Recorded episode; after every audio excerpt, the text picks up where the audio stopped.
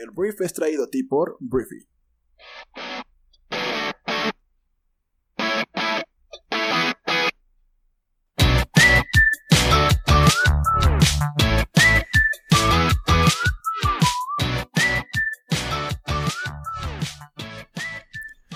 Muy buenos días, bienvenidos a esto que es el Brief, el podcast en el cual puedes informarte con las noticias más importantes del mundo en unos cuantos minutos. Yo soy Arturo, tu anfitrión y uno de los fundadores de Briefy. Briefy es la mejor plataforma eh, para actualizarte rápido con noticias, conocimientos y habilidades que desarrollan tu pensamiento crítico.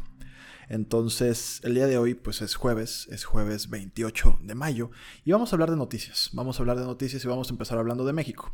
Porque, bueno, empezamos hablando de Andrés Manuel López Obrador, que es el presidente de México, porque Andrés Manuel anunció el día de ayer que, pues va a reiniciar sus giras de trabajo por todo México.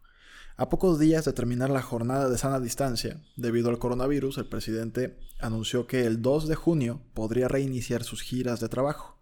El mandatario dijo que comenzarían en Cancún, donde también daría inicio a la construcción del tren Maya. Y bueno, opositores y algunos expertos en salud han criticado a AMLO por tardar en detener sus giras al inicio de la pandemia en México. López Obrador se la pasaba literalmente en cualquier mercado rodeado de muchísima gente y pues la, pandemia ya era una realidad en el mundo y ahí seguía. Y pues ahora López Obrador dijo que pues, quiere retomar todo lo que es este, sus giras que también entendemos que tiene un lado político y un lado de pues que la gente a él le gusta que lo vean, le gusta que lo sientan, le gusta que lo escuchen. Entonces, pues me queda claro que si va a dar el banderazo de inicio por el tren Maya en el sur del país, pues va a estar ahí. Tiene que estar ahí Andrés Manuel si, si sabe lo que le conviene a él, ¿no? O sea, un tema de comunicación política, un tema de estar, ¿no? Entonces, López Obrador dijo que su, eh, pues que su dinámica va a mantener la sana distancia, se va a mantener alejado de sus seguidores y que la recomendación es que sus viajes se hagan por tierra y no por avión. Entonces, pues no sé si Andrés Manuel piense viajar hasta Cancún desde la Ciudad de México, pero bueno, Andrés Manuel anuncia que reinician sus giras de trabajo por todo México y veremos qué tal le va.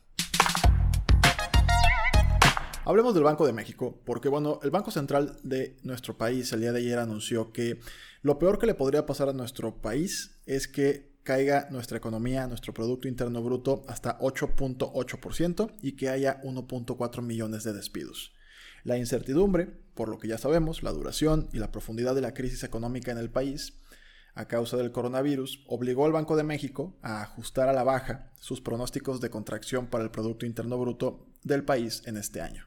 Entonces las expectativas em, de caídas para el sector productivo van de 4.6% negativo y hasta menos 8.8% negativo, o sea, de menos 4.6 a menos 8.8 este año, y que implicaría la pérdida de entre 800 mil y 1.4 millones de puestos de trabajo formales, señaló la entidad este miércoles en su informe trimestral correspondiente al periodo de enero-marzo 2020. Entonces, para el año 2021 existe el riesgo de que desaparezcan otras 200 mil plazas o que bien se generen 400 mil puestos de trabajo, de acuerdo con la entidad monetaria. Entonces, aquí tenemos un, un rasgo de 600 mil empleos que pues, son muchos, pero bueno, eso es el pronóstico del Banco Central Mexicano, que te digo, nos pone en menos 8.8% este año en el escenario más negativo de, de crecimiento económico para nuestro país.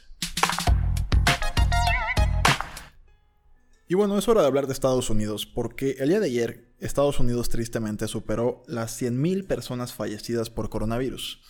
Y bueno, eh, esto es algo que ya se veía venir la Universidad John Hopkins, que ha estado haciendo el recuento a nivel global de personas infectadas, fallecidas y recuperadas, pues anunció que ya son 100.000 personas fallecidas en Estados Unidos, mientras que el, el, número de casos confirmados de infectados por coronavirus llegó a 1.695.000 casos. Eh, este dato pues surge en momentos en que una encuesta indica que apenas la mitad de los estadounidenses están dispuestos a ser vacunados en contra de la enfermedad si algún día se desarrolla. Entonces los gringos, además de que están llenos de infectados, al parecer hay muchos eh, que no están ¿cómo se le llaman? las personas antivacunas. Al parecer en Estados Unidos hay bastantes. Entonces el doctor Anthony Fauci, que es el máximo experto del país en enfermedades infecciosas, emitió una dura advertencia tras ver imágenes de multitudes celebrando eh, pues un día feriado en una piscina en Missouri y pues dijo que no es el tiempo, ¿no? No es el momento, no es para nada un espacio en el cual debamos salir a las calles y pues en Estados Unidos no les está importando. Y todo esto tendrá consecuencias. A veces me pongo a pensar, o sea, ¿qué tiene que pasarte? ¿O tiene que, qué tiene que pasar en tu, en tu alrededor, en tu círculo, para que entiendas la gravedad de una situación?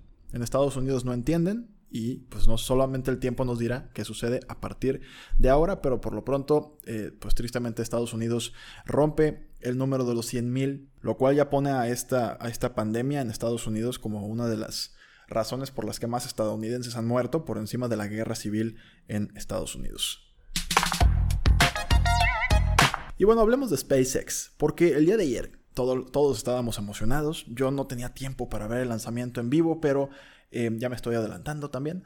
El día de ayer SpaceX y la NASA intentaron em, hacer un lanzamiento de un cohete, de una nave espacial, pero tristemente fue pospuesta por clima y se pospuso para el sábado. Entonces, eh, te digo, estuvo a punto de lanzar SpaceX a los astronautas de la NASA a la órbita por primera vez para una empresa privada, lo que también significa un gran salto para el floreciente negocio de los viajes espaciales. Sin embargo, el despegue se pospuso por las malas condiciones climáticas y fue reprogramado para la tarde del sábado, tiempo de la Ciudad de México.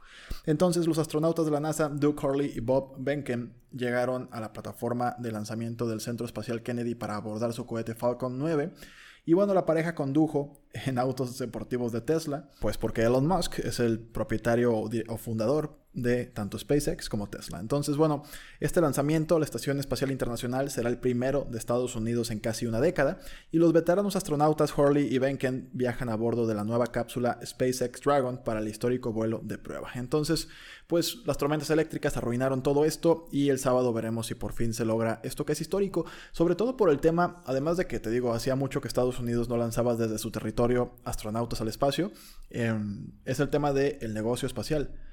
Es la primera vez que la NASA contrata pues, a un externo como SpaceX, una empresa privada, para realizar o mandar sus propios astronautas al espacio. Y esto, como ya lo dije, pues puede derivar en muchas otras cosas en temas de turismo espacial y algún día tal vez eh, no nos cueste tanto dinero viajar y ver la Tierra desde allá arriba. Entonces, por lo pronto, el sábado en la tarde se reprograma y pues estaremos al pendiente a ver qué sucede.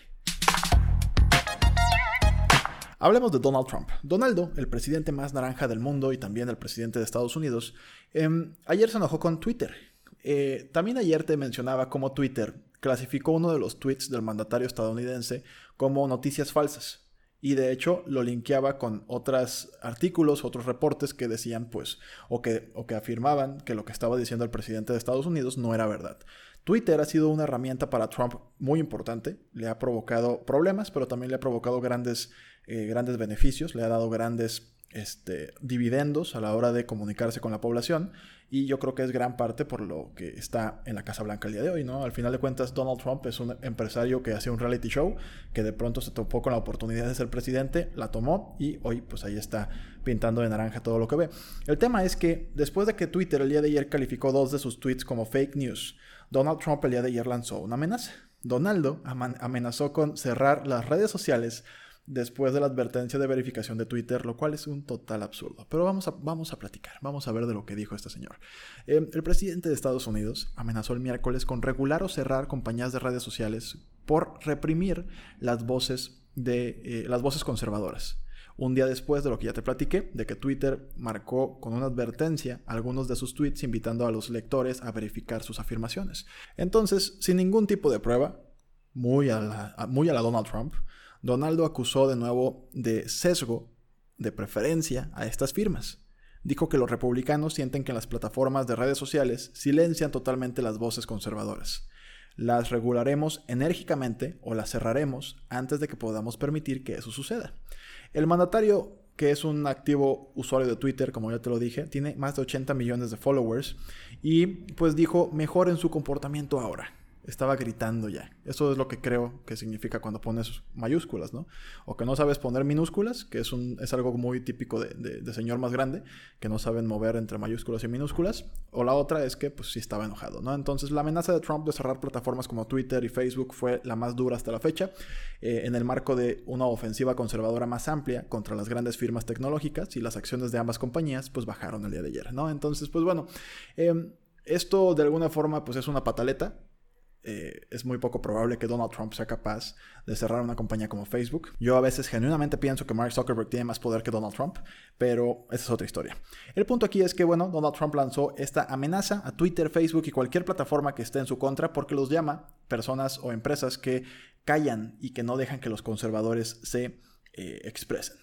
Y eso es una brutalidad, eso es una estupidez total porque una cosa es que el conservador hable o el liberal hable o quien tú quieras hable y otra cosa es promover un mensaje de noticias falsas que no tienen ningún tipo de verificación oficial y ningún tipo de sustento. Son súper distintas. El liberal puede decir algo que también sea fake news y se le tiene que castigar o se le tiene que marcar como que es un mensaje que es falso, así como el conservador. El, el chiste, el chiste es decir la verdad. Y Donald Trump definitivamente no sabe hacerlo muy bien. Vamos a quedarnos en Estados Unidos porque ayer hablaba de cómo em, sucedió una tragedia en Estados Unidos en la cual un ciudadano estadounidense afroamericano llamado George Floyd fue asesinado en manos de policías eh, caucásicos, ¿no? Hay videos, hay fotografías terribles, la verdad es que es bastante fuerte verlo, en el que pues está este hombre en el suelo, rogando para que le dejen de apretar el cuello con la rodilla porque se estaba asfixiando. Y pues todo esto derivó en la muerte de George Floyd. Y el día de ayer miles de personas protestaron la noche del martes y durante todo el martes eh, también el miércoles, perdón, este, en Minneapolis, que es en Minnesota, en Estados Unidos, por la muerte a manos de policías de este señor George Floyd, ¿no? Entonces la protesta empezó en el lugar en el que Floyd murió y terminó frente a una comisaría cercana donde la policía antidisturbios lanzó gases y balas de goma a los manifestantes, pero destruyeron la puerta de la comisaría, destruyeron patrullas, la gente realmente eh, se hizo notar, los manifestantes marcharon al grito de no puedo respirar, lo mismo, lo mismito que expresó Floyd mientras agonizaba, entonces esto es algo que va a trascender, o sea, este es el tipo de cosas que no, pueden seguir pasando en el planeta y ya está siendo apadrinada esta causa por muchísimas personas con muchísima credibilidad o por lo menos con muchísima eh, tracción en redes sociales.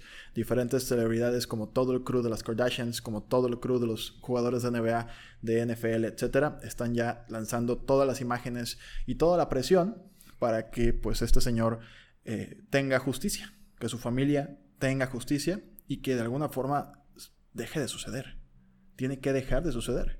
El policía que estaba eh, asfixiando a este hombre resultó ser además un fanático de Trump, entonces Donaldo se ganó un problema más, porque sí tiene la típica foto con la gorra de Make America White Again, Make America Great Again, entonces pues se ganó un problema más este, este señor presidente naranja. Y pues digo, es algo que es un fenómeno social que está estudiado y que la gente dice que si tienes un presidente y un líder que fomenta el racismo, que no es tolerante con las minorías, que de alguna forma no le importan, que se burla de personas con discapacidad, pues lo normal es que la gente se sienta empoderada y envalentonada a hacer ese tipo de cosas. Entonces, tristemente, Estados Unidos podrá estar económicamente lo bien que quiera estar. Hasta la pandemia le estaba yendo muy bien. Pero lo que sí ha dejado una marca profunda el presidente de Estados Unidos es en temas de derechos humanos, en temas de inclusión, en temas de equidad de género, en temas de eh, la lucha en contra del racismo, contra la homofobia, eh, muchas cosas. Hay muchas cosas que Donaldo simplemente no puede ver y que está padeciendo el pueblo estadounidense y que toda la vida ha padecido. Y nuestro vecino del norte ha tenido presidentes republicanos que pues son conservadores, son conservadores y, y manejan esta línea de conservador. Pero una cosa es ser conservador y estar en contra de lo que normalmente los conservadores están. Otra cosa completamente diferente es ser racista, es ser machista, es insultar a las minorías, es llamar delincuentes a las personas latinas, esa es otra canción. Y el país más poderoso del mundo, ese país que fundamenta su éxito y, toda su potencia en la diversidad, en la inclusión de ideas distintas, de personas diferentes, ahí está el motor de Estados Unidos, está siendo comandado por un señor que simplemente no entiende esto, que no lo entiende y no lo va a entender. Entonces, volviendo al tema de George Floyd, eh, esto va a trascender.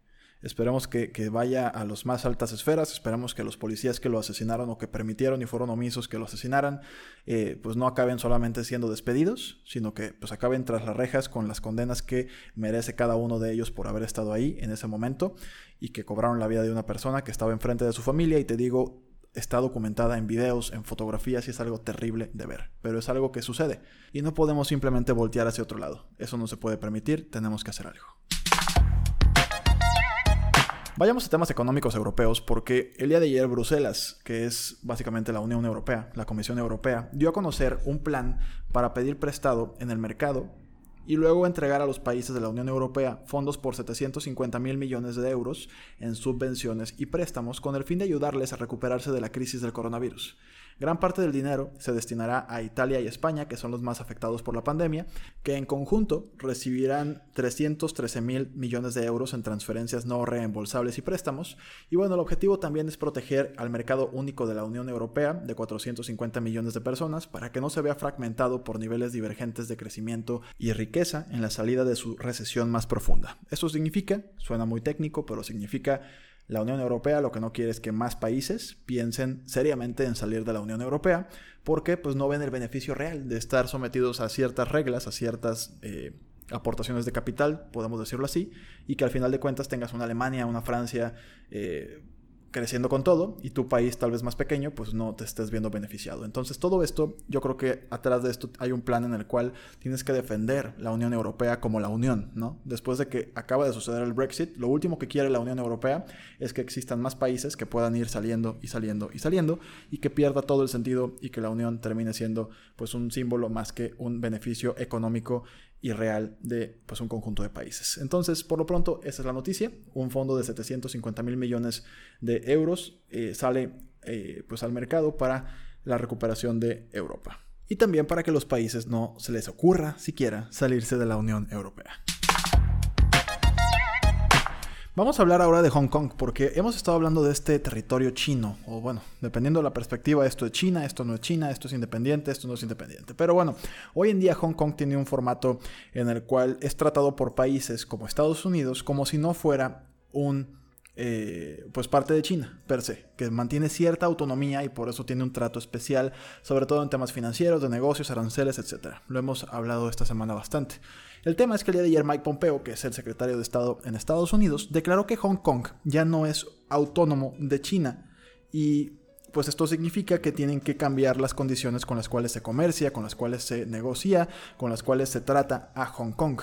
Esto, por supuesto, pone eh, pues en amenaza cualquier tipo de acuerdo que se pueda tener con eh, China, entre Estados Unidos y China, lo cual una vez más pues pone un poquito, vuelve a simbrar eh, pues a la economía del mundo ante una posible guerra comercial que se reanude. Entonces eso fue lo que dijo Mike Pompeo, se lo reportó al Congreso el día de ayer eh, de que Hong Kong ya no es autónomo de China y pues esto, como ya lo dije, puede pues afectar una vez más de por sí la ya afectada relación que tiene Estados Unidos con China, ¿no? Entonces, vamos a ver qué contesta China, porque nunca se quedan con los brazos cruzados. No sé si van a ser más este, prudentes ahora con toda esta crisis económica que también ellos tienen encima, pero normalmente no. Normalmente si se hunde uno, se hunden los dos. Y bueno, muchísimas gracias por estar aquí, de verdad es algo que me privilegia mucho el hecho de poderte acompañar todos los días en tu rutina y pues en este caso con información. Em, el otro día nos contaban que pues a veces no están de acuerdo con las posturas que planteamos aquí, ya sea políticas, económicas. De entrada quiero decir que esta postura es meramente mía, no es que toda la compañía piense igual, mi hermano tendrá ideas distintas, diferentes personas tendrán ideas distintas, pero como te lo dije al principio, Briefy se está definiendo, se está terminando de, de entender como una plataforma que lo que hace es desarrollar el pensamiento crítico. Y el pensamiento crítico pues requiere que tengas diferentes posturas, diferentes ideas para que puedas analizar, entender y pues evaluar todo lo que tienes, todo el conocimiento que tienes. Entonces, lo que se dice aquí es, es, una, es una herramienta, es un recurso más tuyo para que puedas construir sobre lo que ya has vivido y todo lo que ya sabes y que tengas un juicio propio. Y estamos abiertos al debate y estar en esa conciencia en la cual se construye gracias a la diversidad. La diversidad de pensamientos, la diversidad de actividades, la diversidad de expertices. Entonces, Gracias por estar aquí. Eh, si te late eh, utilizar nuestra aplicación móvil, descárgala, la puedes descargar gratis. Ahí puedes, en la parte gratuita, puedes tener todos los días una síntesis informativa muy buena para que puedas informarte rápido. Si te interesa, eh, desarrollar otras áreas de tu pensamiento crítico, puedes suscribirte o también puedes probar durante 30 días completamente gratis la plataforma. Lo que tienes que hacer es enviar un correo electrónico a hola.briefy.com con tu nombre y tu correo que quieras vincular y te enviaremos una cuenta activada para que puedas utilizarla y pues empieces a, desarrollarte en esta área que es tan importante para tu vida. Entonces, gracias por estar aquí Por favor, comparte este programa con cualquier persona que creas que le pueda generar valor y nos escuchamos el día de mañana viernes en la siguiente edición de esto que es el brief. Yo soy Arturo, te mando un fuerte abrazo. Adiós.